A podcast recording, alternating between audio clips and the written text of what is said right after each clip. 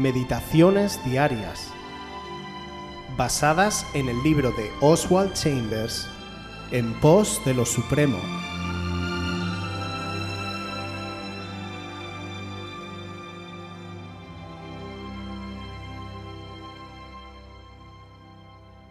Toma la iniciativa.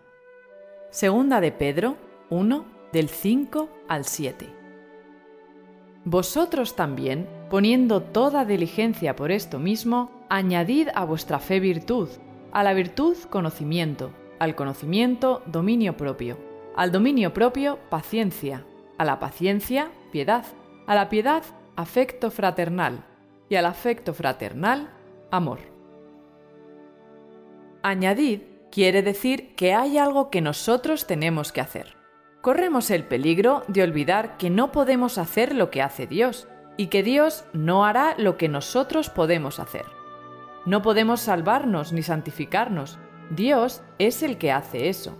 Pero Dios no nos dará buenos hábitos, no nos dará carácter, no nos hará caminar rectamente. Tenemos que hacer todo eso nosotros mismos tenemos que manifestar la salvación que Dios ha obrado interiormente. Añadid quiere decir formar el hábito de hacer las cosas, y en las etapas iniciales es difícil.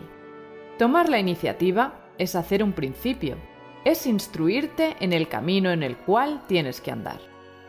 Guárdate de preguntar el camino cuando lo conoces perfectamente bien. Toma la iniciativa, deja de vacilar y da el primer paso. Sé resuelto cuando Dios habla. Obra inmediatamente en fe de acuerdo con lo que Él dice y nunca cambies tus decisiones. Si vacilas cuando Dios te manda hacer una cosa, pones en peligro tu permanencia en gracia. Toma la iniciativa, tómala tú mismo, da el paso voluntariamente ahora y hazlo de tal manera que sea imposible volver atrás. Quema los puentes tras de ti. Escribiré esa carta, pagar esa deuda, haz que la cosa sea inevitable. Tenemos que formar el hábito de hacerle caso a Dios en todo, formar el hábito de inquirir lo que dice Dios. Si cuando viene una crisis nos volvemos instintivamente a Dios, sabemos que el hábito ha sido formado. Tenemos que formar la iniciativa donde estamos, no donde no estamos. Como Oswald bien nos indica, y como hemos leído en Filipenses, está en nuestra mano ocuparnos en la salvación que hemos recibido por gracia. Esto es, trabajar de manera activa en obediencia a cada una de las cosas que el Señor demanda de nosotros y nuestras vidas. Cuidarnos de pecar de manera activa y consciente depende enteramente de nosotros, así como de autoexaminarnos. Como cristianos, no estamos llamados a vivir de manera inconsciente, sino todo lo contrario, y cuidar de lo que tenemos con temor y temblor requiere de diligencia y esmero. El Señor nos enseña, a través de su palabra, cuáles son las cosas que requiere de nosotros a partir de aceptar a Jesús como Señor y Salvador, y cuáles son las armas que tenemos a nuestra disposición. La iniciativa, depende ya únicamente de nosotros. El Señor es quien empieza siempre la conversación. Él es quien da la orden, quien llama, quien da la visión. Cuanto antes nos dispongamos a obedecer sin titubeos, antes construiremos el hábito de obrar así, y más nos alejaremos del peligro de la pecaminosa desobediencia a Dios.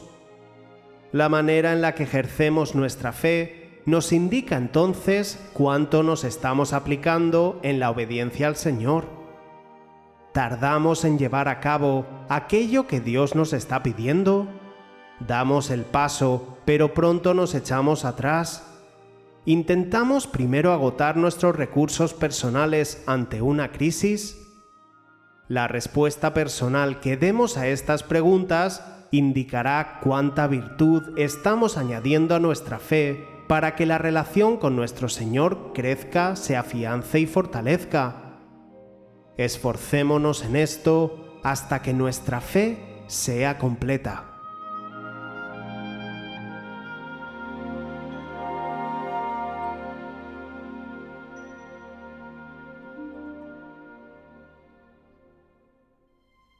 Si quieres volver a escuchar este devocional o cualquier otra de nuestras emisiones anteriores, puedes visitar nuestro canal de YouTube buscándonos como Aviva Voz FM.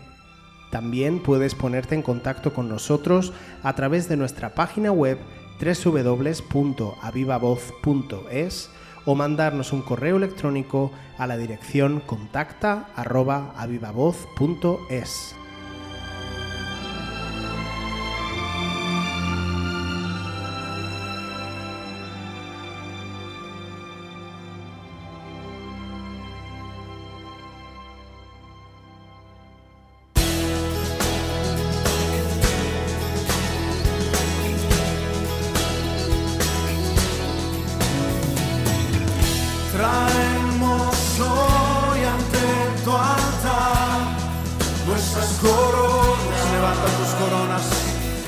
Queremos darte lo mejor de nuestras vidas.